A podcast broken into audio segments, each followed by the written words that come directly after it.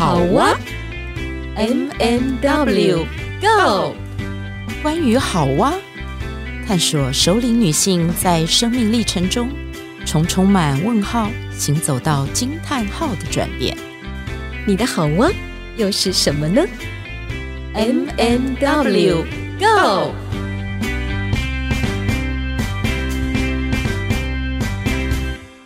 Hello，亲爱的大家，我是 W Witch，我们又见面啦。是的，我们又见面了。我是 M 马德琳。很开心，所有的听众朋友能够来收听我们的 M 点 W Go，呃，这个节目呢是专为熟龄朋友所发，呃，所不是所发生，好，是也是可以说是发生哦，多气质的一个节目，在 Podcast 各大平台都可以收听得到，欢迎为我们按下五星评价，并且按订阅。那当然也欢迎到我们的粉砖留言。对我，我正在想说我们的粉砖叫什么名字？M M 什么？M M W W 好啊，好，因为太久没有讲自己粉妆的名字，马上就宕机。好了，没有关系，习惯我的风格就好。如果没有这样子，就不是 M 了啊。是的，好，好。那个今天呢，我们又回到了我们各自的小录音间。大家一一定，如果是我们的就是忠实粉丝，就会发现我们的声音跟在专业的录音间会有一点点落差。但是我们还是保有我们一贯的风格。然后今天搞笑的风格吗？对，搞笑风格。今天我们的各自的录音间里面又多了。一个很特别的人 是啊，这一位来宾，我们刚刚在开录前稍微先跟他聊了一下，我觉得哦，他实在是理性跟感性兼具，你同意吗？M，我非常同意。我我在想说，我要用什么形容词再来给他加添一下，这样。我们今天请来的哈是一位，我把他叫做重磅型男，哎，但是大家要知道哈，这个型男的型哦，不是我们一般以为那个型男那个很有型的型哦，我们现在用的是那个刑警那个刑，酷刑的刑，对，酷刑的刑，可可是这不是我们家的，这是他自己给自己取的。而且我们刚刚已经讲了理性跟感性兼具，我觉得他是一个温馨暖男。那至于他同不同意呢，就要大让各位来决定了。了对，他可以决定 他同不同意我们的话，但是 大家可以听了他这一集的访谈以后，自己去下一个定论。好，那我要请这位大来宾跟我们听众朋友打招呼喽。嗨，呃，两位我心仪的首领主持人。以及线上的听众，大家好，我是阿宽。Yes，欢迎阿宽。我们刚刚都讨论过，因为我们尽量避免大家拿一般的那种尺来量这个人的年龄、那个人的年龄什么的，所以我们是同龄啊。所以今天的节目就是 M N W 跟阿宽的对话。是的，我们这一集哦，我自己把它定位在首领新学习。为什么是首领新学习呢？因为在我们的整个生命历程里面，其实有很多的时间点，就是我们会面对不同的议题、不同的挑战。嗯，在脸书上，我每一次看到阿宽写的东西的时候，看到他的图片，看到他的生活，我就觉得大为赞叹。我很想说，哇，嗯，对，我想说这样的一位型男，我们一定要让听众来认识一下。所以，我想第一个要来请阿宽跟大家自己说明的是，你这个形象是怎么来的？你为什么自己称呼自己是型男主厨？其实我个人一直不是说自己长得很帅的那种型男了哈，我比较觉得自己是应该不免啦，就是要有个成熟稳重的样子，但是活泼潇洒的个性啊，其实也是我非常欣赏的，所以我非典型的射手座嘛哈。所以有时候就会表现的活泼大方，那有时候又变得那个太过于严肃跟稳重的面相。嗯、呃，我不知道自己为什么会把自己定义为那种型男哈，就是说好像加了一个刑具的一个男人哈。那这里面不是说因为我犯了什么罪，而是说我真的呃愿意为这个家庭，为这个我身旁所爱的人。他们去承担一些，算是一些付出吧。就是说，毕竟还是要有人来照顾这个家。那家庭的主要照顾者，他当然就可以要全心全意，而且无私奉献的方式，为这个家在辛苦经营。所以，这样的一个辛苦呢，其实有时候看着好像是自己的心被捆锁了一样，但是其实换一个角度来讲，他其实是乐在其中的。也就是说。我为什么一直说那首歌？我愿意，我愿意。我其实真的就是告诉自己，其实心里就是多少的愿意，多少的甘愿，那就做多少的呃活这样子。我也不是那么全能的啦，我有时候还是 多多少少需要别人的安慰跟鼓励的。所以，我们今天请你来，算是安慰鼓励吗？算了，很大的鼓励。那个等于很大的鼓励，可能是用了一个强心针。对，哦，让你可以继续当型男，对，对，对，对，对不对？我觉得这个型男路上还是要有人来支持的。我绝对同意明宽他刚给我们的一个回馈，他说我们的邀约是给他一个很大的一个强心针，因为他呢整个脸部的那个表情非常的灿烂，笑容洋溢。我常常在 FB 看到阿宽，我今天不能叫他宽哥，对，我们平常有时候会叫他宽哥。那对于阿宽，我觉得他在男性的这一个面相上面哦，有别于所谓我们的华人家庭那种比较传统的男性的形象，在于他很能够去在 FB 上面做表白，然后他也能够愿意下厨，并且呢乐在其中，常常就从他的 FB 当中可以学习到哪些菜怎么煮啦，就觉得哦那个他的那个甘愿。然后其实稍微有时候 murmur 一下，但是这个过程当中，他还是最后明显转换是他是因爱料理，所以这个是非常令人敬佩的一件事情。刚刚其实我我想要直接切入一个点，知道吗？就是为什么我们会有这个邀约的立即行动，是因为我那天看到阿宽 PO 了那个鱿鱼游戏，他他前一阵子 PO 了一篇鱿鱼游戏，然后就是说什么。傍晚六点钟吗？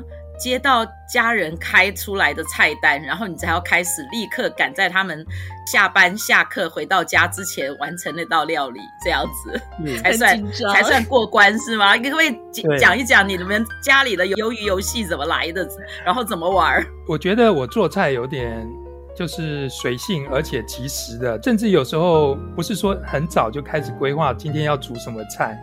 而是说，可能因为家人的工作关系，那也有可能是说，哎，今天是不是要换一道料理的方式来犒赏一下家人的胃口？所以我就会灵机一动，啊，开始要煮什么菜。那这个当然也有可能跟家人的期待，或者是说太太有说想吃一道什么料理，那我就开始。准备了哈，就是可能都是很及时的。那我搭配了现在就热门的这种影集嘛哈，那我就想想说，其实哎，这个过程里面就跟鱿鱼游戏一样哎，有时候你就是要 迫不及待的，而且要赶紧在时限内把，因为家人可能呃七点或七点半就要进门啦，那只有这么短短的时间，你就要发挥你的无限的想象、创意，甚至你还要有一点。这个能力啊，把这个料理啊及时的端上桌，我觉得这个其实是给自己一个磨练的机会，就是让自己在创意料理方面，然后甚至于更精熟一点，更能够突破现在，然后也希望给家人带来不同的口味啊，不要每天都吃一样的菜嘛，对不对？我想这个也是我一番心思啦，当做每天可以给家人一个很幸福的款待啊，我觉得这个很棒。不简单。我觉得那个阿宽刚刚提到了几个东西，你知道吗？我就一直在想，犒赏家人。嗯嗯，他做这一道料理是为爱料理嘛，然后是为了犒赏家人，然后呢又能激发自己的无限创意跟想象力，这实在是太厉害了耶！那个阿宽，你什么时候是不是要开一个阿宽私厨，然后预约？没有，我就觉得我没有那么神奇，也没有那么伟大哈。就是说，会就几道料理，好像端上桌了，然后好像故意在显摆什么自己的料理有多厉害。其实我是说，因为家庭渊源嘛，啊，妈妈开了三十年的馆子，嗯、就是会做川菜。哦。然后妈妈本身又是客家人。哦。然后我的丈母娘呢，嗯、她是马祖人。所以我就跟着在旁边偷看偷学，然后也知道我太太是马祖人，偶尔要煮一点马祖的料理给她吃，就是不能够完全就是说，哎，自己想吃什么。也就是说，毕竟太太工作也很辛苦啊，女儿去上班啊，回来也是很辛苦啊，就是忙了一天回到家里有一个热腾腾的料理可以吃，所以我太太通常是加班。然后她都不在外面吃，呃，八点九点才回到家里，还是要吃我煮的菜。她说回到家吃才觉得吃的那个开心，吃的呃满足。我觉得当然这个是给我的鼓励。那这样的话语里面就更激发了我愿意尝试煮不同的料理的呃这种动机。我觉得这个很好，就是说一方面这是一个良善的循环，怎么样增添家里面爱的氛围。其实透过料理是一种传达。我从小妈妈也是啊，我妈妈每次放学之后回来就问我饿不饿，然后我如果要赶着去补习，她就煮一碗大卤面给我吃啊。那变出来的东西真的我吃的好满足哦。然后我就吃的暖乎乎大卤面，然后去背着呃书包又去补习了。我觉得就是这样的感觉，从小从妈妈身上学到的东西，自然而然将来自己有成家了，然后可以。呃，为家人做一些贡献的时候，我觉得就是把这样的传承继续延续下去，把这样的爱给他更丰富一点而已。那你小时候在妈妈的餐馆当过小助手吗？还是什么的？没错，就是在旁边看着妈妈煮菜啊，然后我就当当这个跑堂的啊。Uh. 客人总是说：“哎，你菜怎么还没出来？” uh. 我就跑去厨房旁边就看着我妈，我说：“哎，快点啊，人家这要。”要上菜给客人吃，然后我就站那边旁边等了，因为 没菜出去，我也不敢到那个堂上去跟 客人哈拉，那我就跑去就在听我妈说：“快点，快点，客人饿了，客人要吃什么菜？”然后我就在旁边看着妈妈她怎么样下勺，然后怎么样的料理，一道一道的，哎，怎么变？尤其看怎么做，呃，豆瓣鱼、麻婆豆腐啊这些。空闲的时候，我妈也会叫我。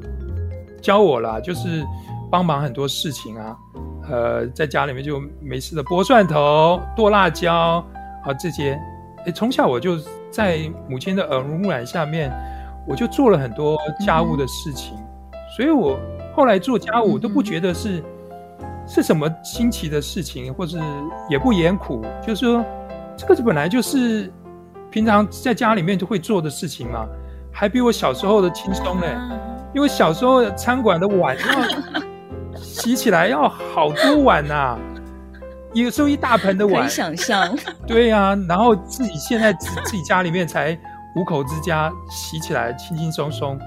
对，我说他们不洗碗，我就去洗啊；他们不收拾桌子，我就去收啊。你好认命啊！对啊，还要四菜一汤，然后就规定了，我们家都是不能少于四菜一汤的。四菜一汤是谁规定的？我自己规定。对，我觉得这样才有满足啊。对，为什么你要这样规定？梅花餐嘛。是，没有。那我很好奇，我想提问一下。是，我要问一下，你是什么时候开始在你的这个小家庭当中下厨，当这个主厨主夫的？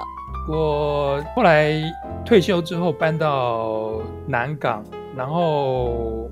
小孩都去上学了，那我白天去当职工，然后晚上在家里面。然后因为太太的工作关系，她原先刚开始的时候，我们他还是会做做料理，因为他如果时间来得及，那时候他在板桥上班，他回来，呃六点多，我帮这些饭煮好，菜切好，然后她回来炒。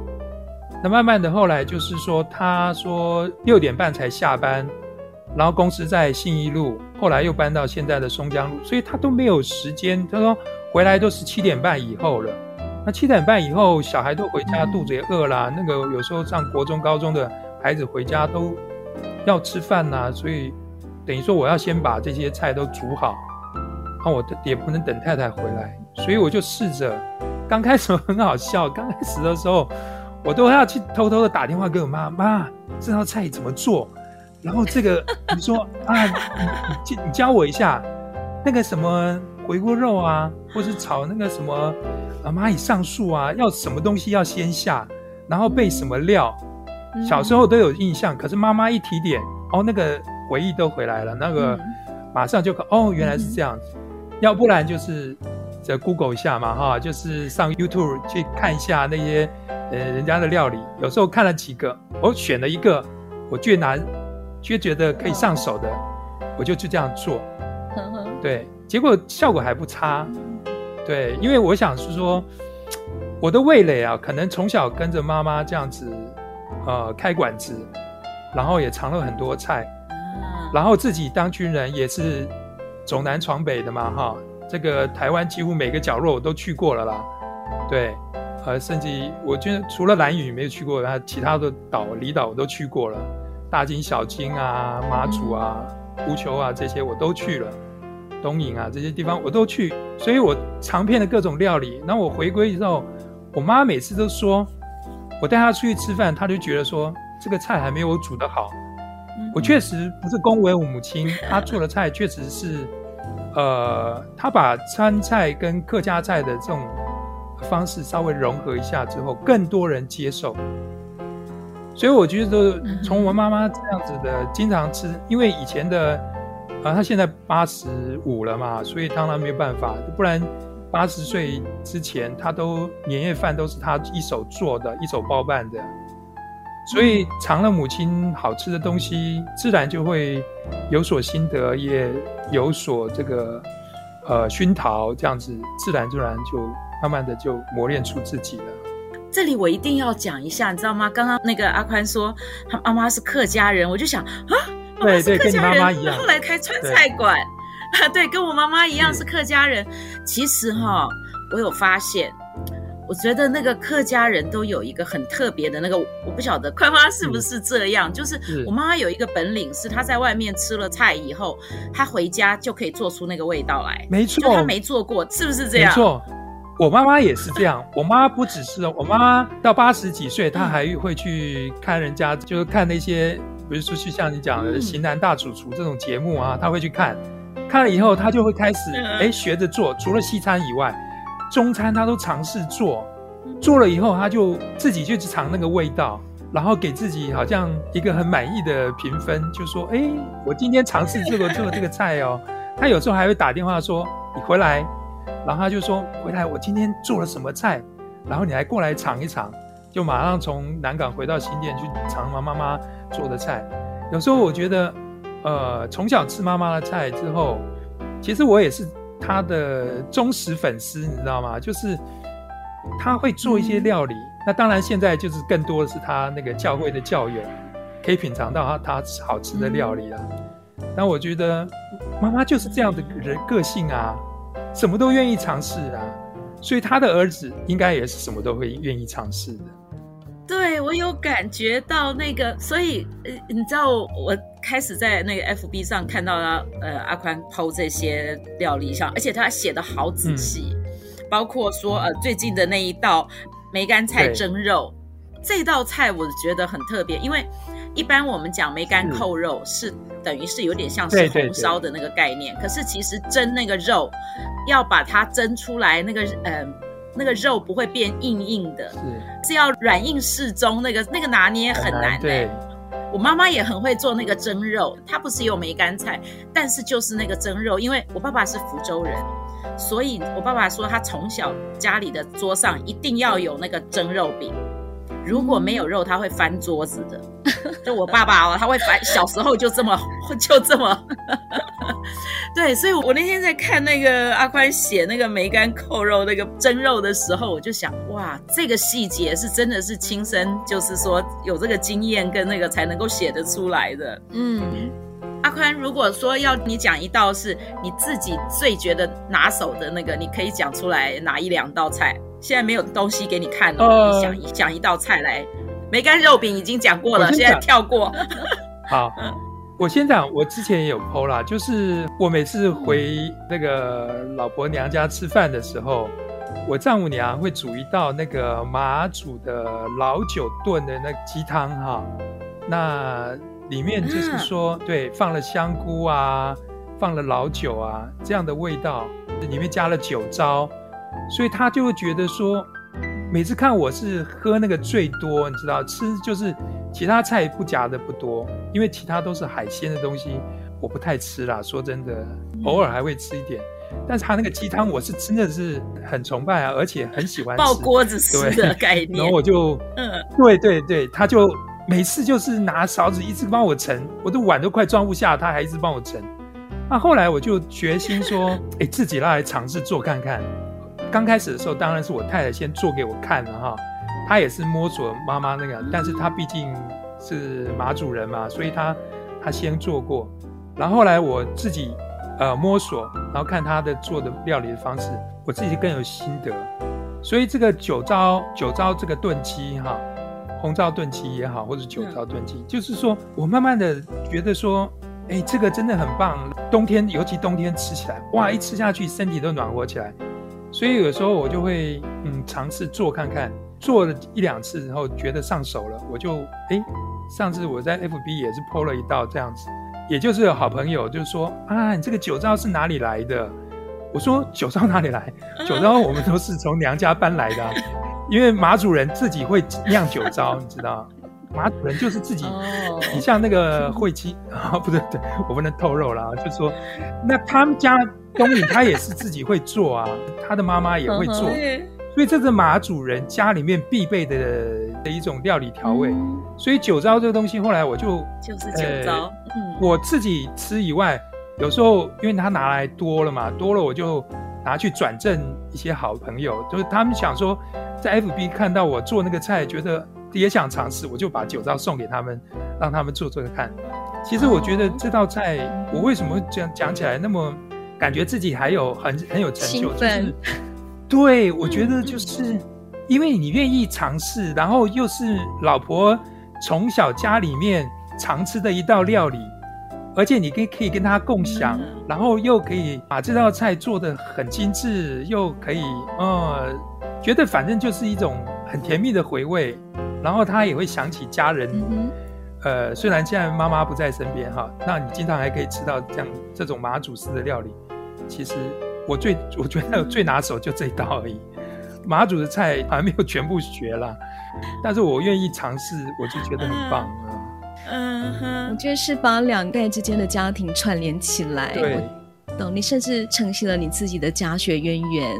那就像你在 FB 当中有提到，我觉得这段形容实在是蛮有意思的。就是你说这次煮的料理梅干菜蒸肉，甚至你刚刚所提到的老婆的那一个酒糟的那个鸡汤，对不对？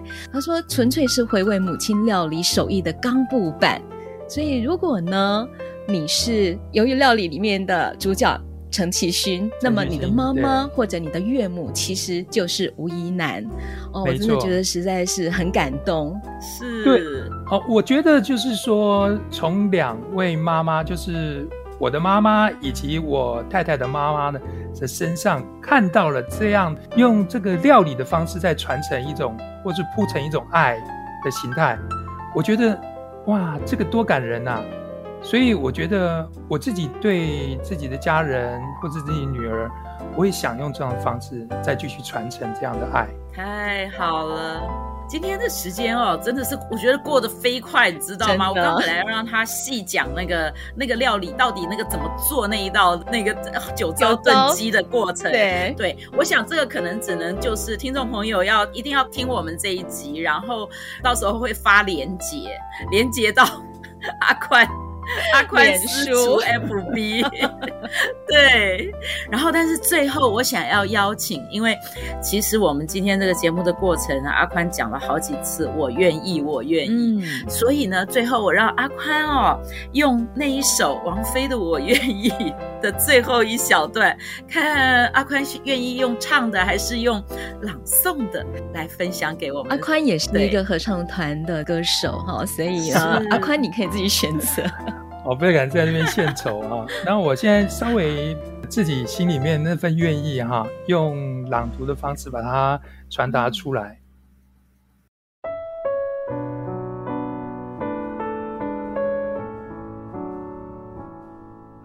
我愿意为你，我愿意为你，我愿意为你被放逐天际。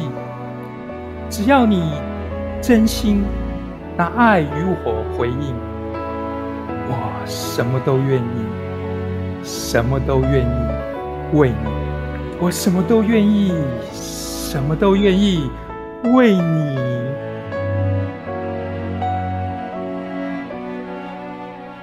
很感人的告白，所以刚刚阿宽，你这一段的这个朗诵是为着你的女儿，还是太太，还是偶尔我为了我所有我爱的人以及爱我的人呢？呃，这可以下一集再谈，没关系。我就觉得我我自己，他自己铺梗了，还有自己 Q，、哦、还有自己 Q 自己下一集的，对对对，好，这个好。好 OK，好，亲爱的听众朋友，那我们就先跟大家 say goodbye 喽。我是马德琳 M，Witch，还有谢谢我们的阿宽，好，拜拜，下回见。拜拜。